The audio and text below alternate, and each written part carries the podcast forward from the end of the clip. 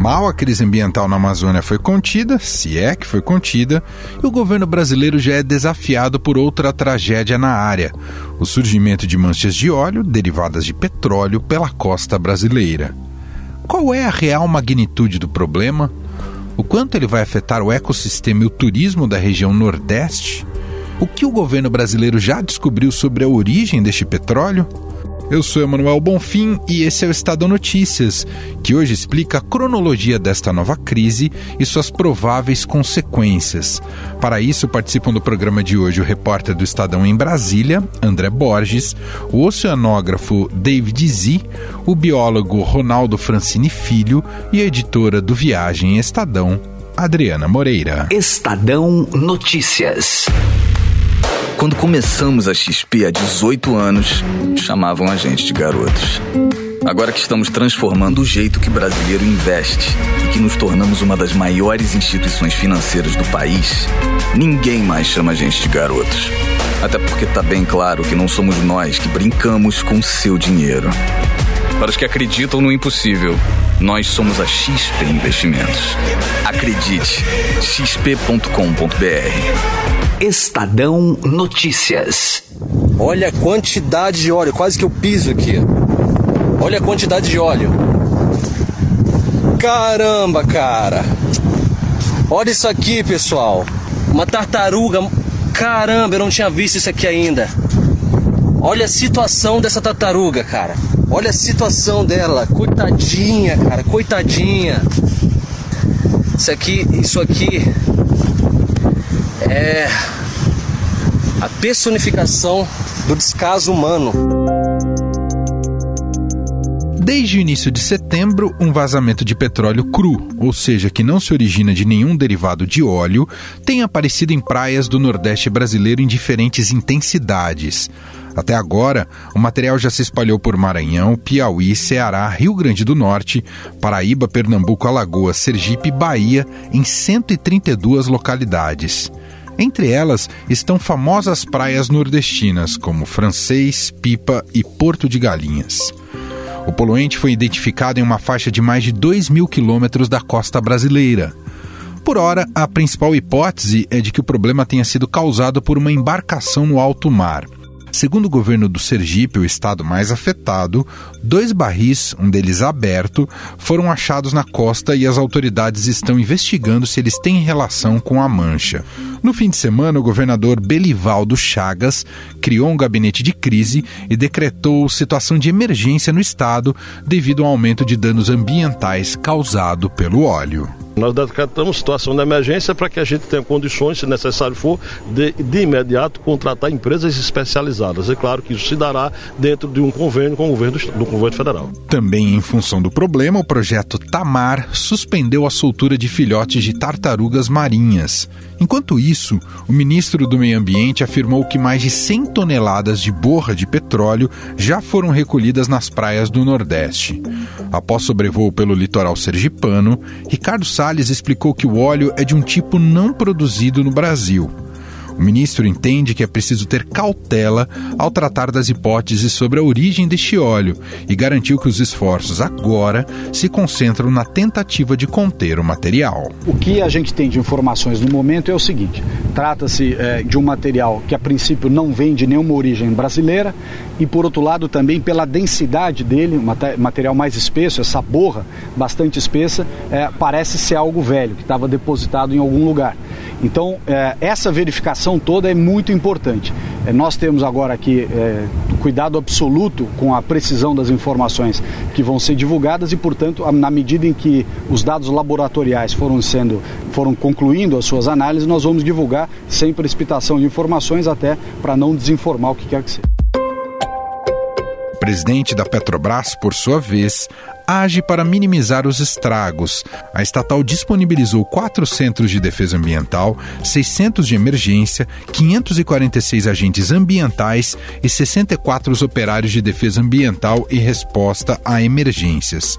Para Roberto Castelo Branco, o caso é preocupante e não dá sinais de estar retrocedendo. Até ontem, a Petrobras escolheu 133 toneladas de resíduo oleoso. O nosso, os laboratórios, o Centro de Pesquisas da Petrobras, o SEMPS, é, realizou análises de 23 amostras que foram realizadas ao longo do tempo. Nenhuma dessas amostras nós podemos afirmar é de óleo produzido ou comercializado pela Petrobras. É, até agora é um fenômeno muito estranho, não há sinais de que está retrocedendo, é um desastre realmente muito preocupante para todos nós. O prefeito de Aracaju, Edivaldo Nogueira, também se manifestou sobre o problema e disse contar com a ajuda das equipes da Petrobras. Eu já solicitei no ministro a necessidade da Petrobras ser mais envolvida. É importante que as equipes da Petrobras continuem é, prestando, que venha máquinas maiores e melhores para que a gente possa, é, de maneira efetiva, é, rapidamente, é, todo o óleo que chegar na praia a gente conseguir retirar. O presidente Jair Bolsonaro está acompanhando a situação de perto e chegou a afirmar não descartou essa hipótese que a ação pode ter sido criminosa. Eu não posso acusar um país e já vai que não é aquele país. Eu não quero criar um problemas com outros países. É reservado. É o volume que não está sendo constante, né? Se fosse de uma, um navio tivesse afundado, por exemplo, estaria saindo ainda óleo, né? Parece que não é mais fácil, que parece que criminosamente algo foi despejado lá. Investigações sigilosas realizadas pela Marinha e Petrobras encontraram petróleo com a mesma assinatura do óleo da Venezuela em manchas que se espalham pelo mar do Nordeste. A apuração é do repórter André Borges, que direto de Brasília conversa comigo aqui no programa. Tudo bem, André? Como vai? Como vai, Emanuel? Tudo bem? Bom, acho que a informação mais relevante, mais recente, importante é sobre já há uma conclusão da origem de parte desse óleo, é isso, André? É, assim, o que a gente pode dizer por enquanto é que ao menos uma parte da amostra que foi analisada pelo governo, foi essa informação que a gente conseguiu apurar aqui em primeira mão com quem está dentro dessa investigação, é de que realmente se trata de óleo extraído da Venezuela. Eles usam um termo para isso, Manuel, que é assinatura. É como se fosse um, uma, uma, confirmação, um código de, daquele óleo, tá? Então, o que essa amostra analisada, foi analisada aí pela Marinha, que está investigando isso, também com apoio da Petrobras, é, a Polícia Federal também está apoiando, é que se trata de um produto que tem a mesma assinatura, ou seja, a mesma origem, né, que o produto que é extraído da, da Venezuela. Dá para dizer que todo óleo que suja o Nordeste brasileiro seria de lá? Não, ainda não. Está sendo avaliado isso nesse momento, por isso que não dá para cravar que tudo é de lá, mas essas que foram, sim, são venezuelanas. Quer dizer, já sabe que o óleo é da Venezuela. Agora, o que causou exatamente o fato desse óleo estar tá aparecendo na costa brasileira? Se foi acidental, se foi criminoso? Esse tipo de informação, desse tipo de detalhe, ainda está sendo apurado, André? Muita especulação em torno disso. O número que me falaram é que, olha, poderiam ser algo em torno de 140 embarcações que a Marinha estaria considerando como possíveis causadoras desse desastre ambiental. Agora, sequer dá para dizer também que a embarcação, enfim, está tudo ainda sendo avaliado, está em análise. É uma coisa bem estranha que é entre nós, né, Manuel? Porque como é que pode? Mais de 100 toneladas de óleo sujando, manchando o nordeste do país inteiro. Isso está aí há quase um mês, boiando, enfim, chegando agora no litoral e a gente ainda não sabe o que causou, né? É, o próprio governo especulou que isso poderia eventualmente ter uma motivação criminosa, mas fala-se também em acidentes. Enfim, é, isso ainda está muito é, incipiente. São muitas teorias e aí aparece tudo quanto é versão.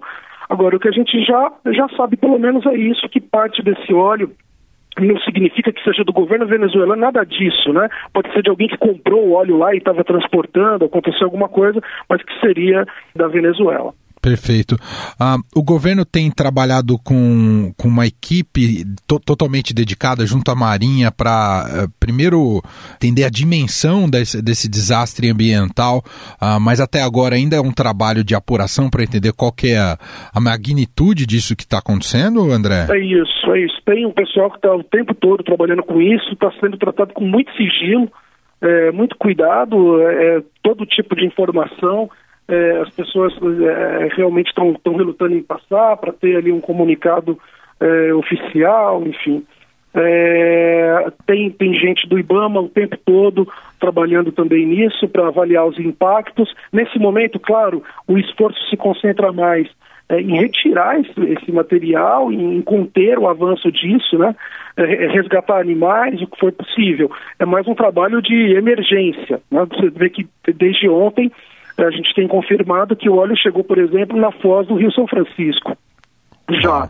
É, então é, é, um estrago ainda até difícil de, de mensurar, né?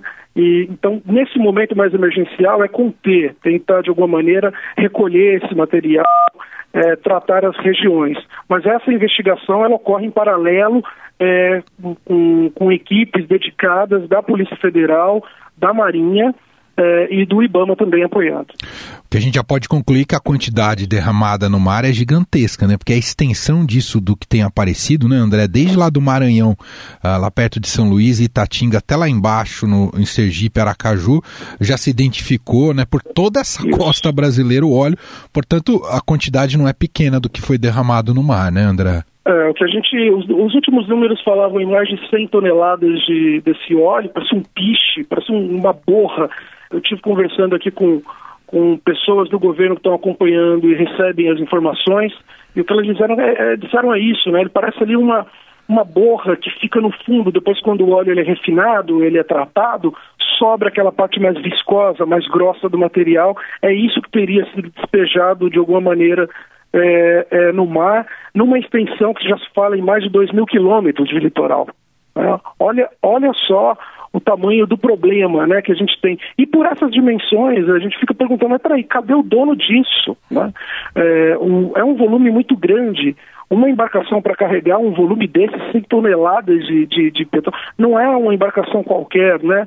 Então, como é que algo simplesmente some? Né? Cadê a comunicação por radares, etc. e tal? Então, nesse momento que a gente está questionando, inclusive, é de que maneira o governo brasileiro, Emanuel, está se comunicando, seja pelo Itamaraty, é, é, pelos ministérios diretamente envolvidos, como o Ministério do, do Meio Ambiente ou a Casa Civil, se comunicando com outros países para poder trocar informações, né, para poder pedir informações eventuais que, que possam colaborar para identificar a origem do problema. Tá aí André Borges, repórter do Estadão em Brasília. André, obrigado pelo relato mais uma vez, um grande abraço, viu? Um grande abraço para você também, Emanuel, muito bom falar contigo, um abração para você e para os ouvintes.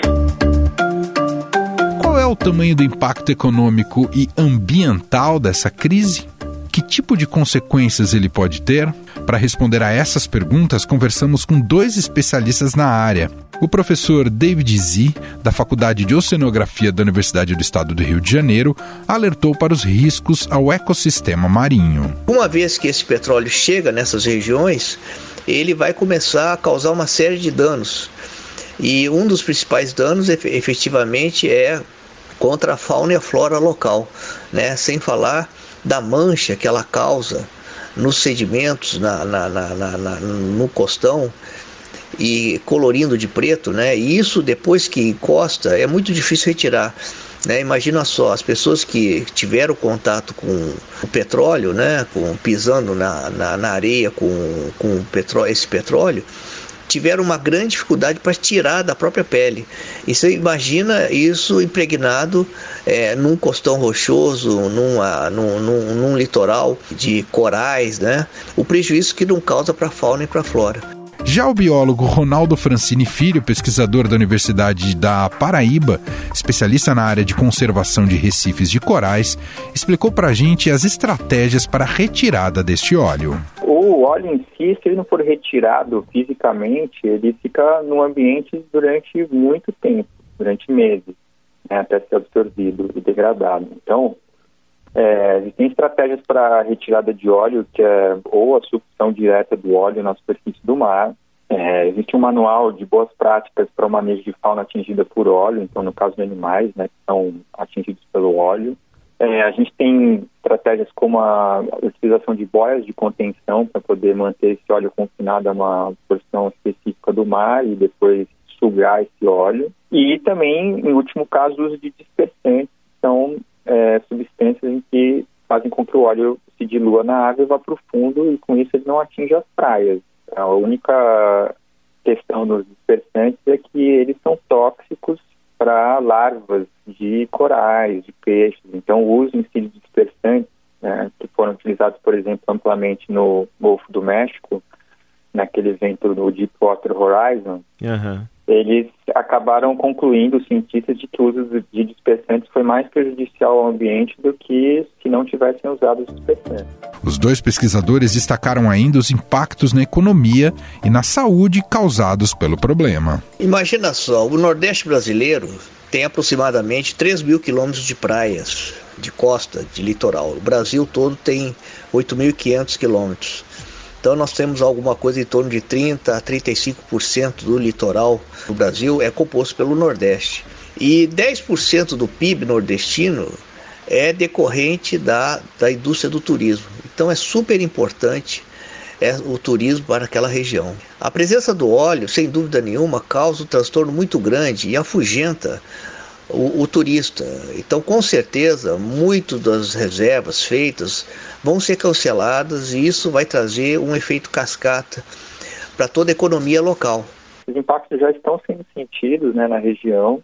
É, eu estou na Paraíba, mas estou bem próximo da fronteira com o Rio Grande do Norte. A gente tem a Praia de Pipa, por exemplo, que foi atingida, que é um destino turístico importante. E o norte da Bahia é uma região que tem o turismo como vocação, né? Então, a gente tem aí não só a preocupação com relação ao turismo que está sendo afetado já, mas também com outras atividades. A pesca artesanal, por exemplo, que supre uma parcela importante da proteína marinha que chega no mercado no Brasil, né, e que é, fornece emprego para milhares de pessoas ao longo da costa nordeste, está sendo prejudicada também e evitar o contato com o óleo, né, isso é bastante importante. Uma questão também de saúde pública, né? A gente tem que se preocupar é. com o consumo do pescado que está sendo atingido por esse óleo.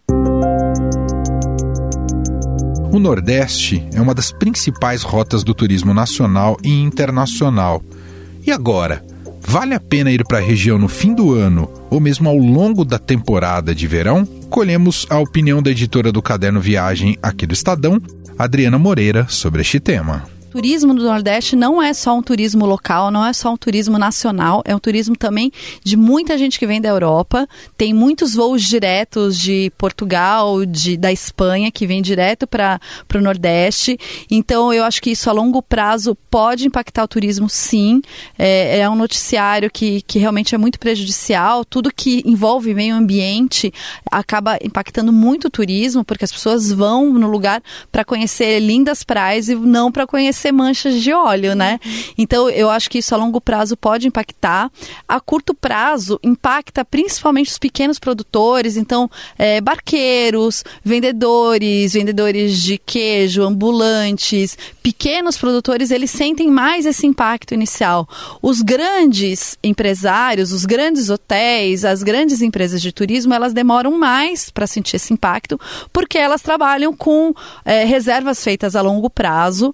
Então então, as pessoas não cancelam é, imediatamente, porque tem um, um, planejamento, e cancelar sempre implica uma multa. A não ser que as empresas é, acabem criando ali um, um senso comum de que ah, vamos adiar a viagem das pessoas, vamos dar um crédito para quem quiser adiar, mas não não tem essa movimentação por enquanto. Então, quem vai cancelar a viagem acaba tendo de pagar uma multa. Então, se você já comprou a viagem, não é legal cancelar. Eu ou conversa com a, com a agência, com o hotel, de repente perguntando se você pode adiar essa viagem, é, ver se vale a pena também, porque normalmente, como envolve um planejamento, você se é, planeja para tirar férias, né? Tem toda uma estrutura por trás do turismo aí.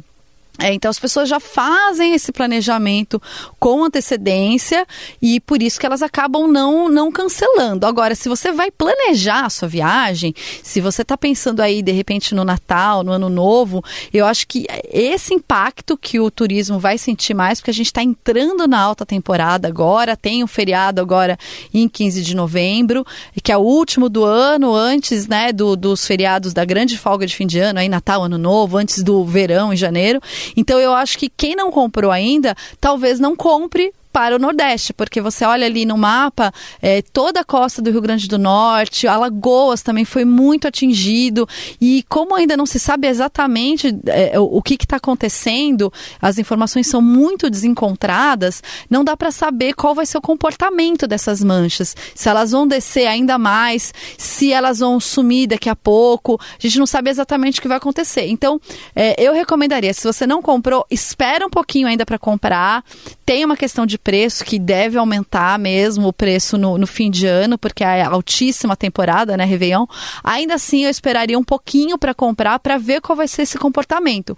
Acho que muita gente pode acabar decidindo por um destino, talvez no Espírito Santo, que não foi atingido, ou mesmo no litoral do Rio, para quem quiser continuar em praia, né? É, porque não dá para saber o comportamento dessas, dessas manchas é, de óleo, o que, que vai acontecer se as praias que já foram atingidas, de repente, até o fim do ano, já vão estar tá limpas, já vão estar tá preservadas, né? Estadão Notícias. Estadão Notícias desta quarta-feira vai ficando por aqui. Contou com a apresentação minha, Emanuel Bonfim, produção de Diego Carvalho e Marcela Coelho e montagem de Afrânio Vanderlei.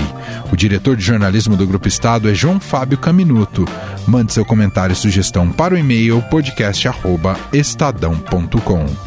Um abraço para você e até mais. Estadão Notícias.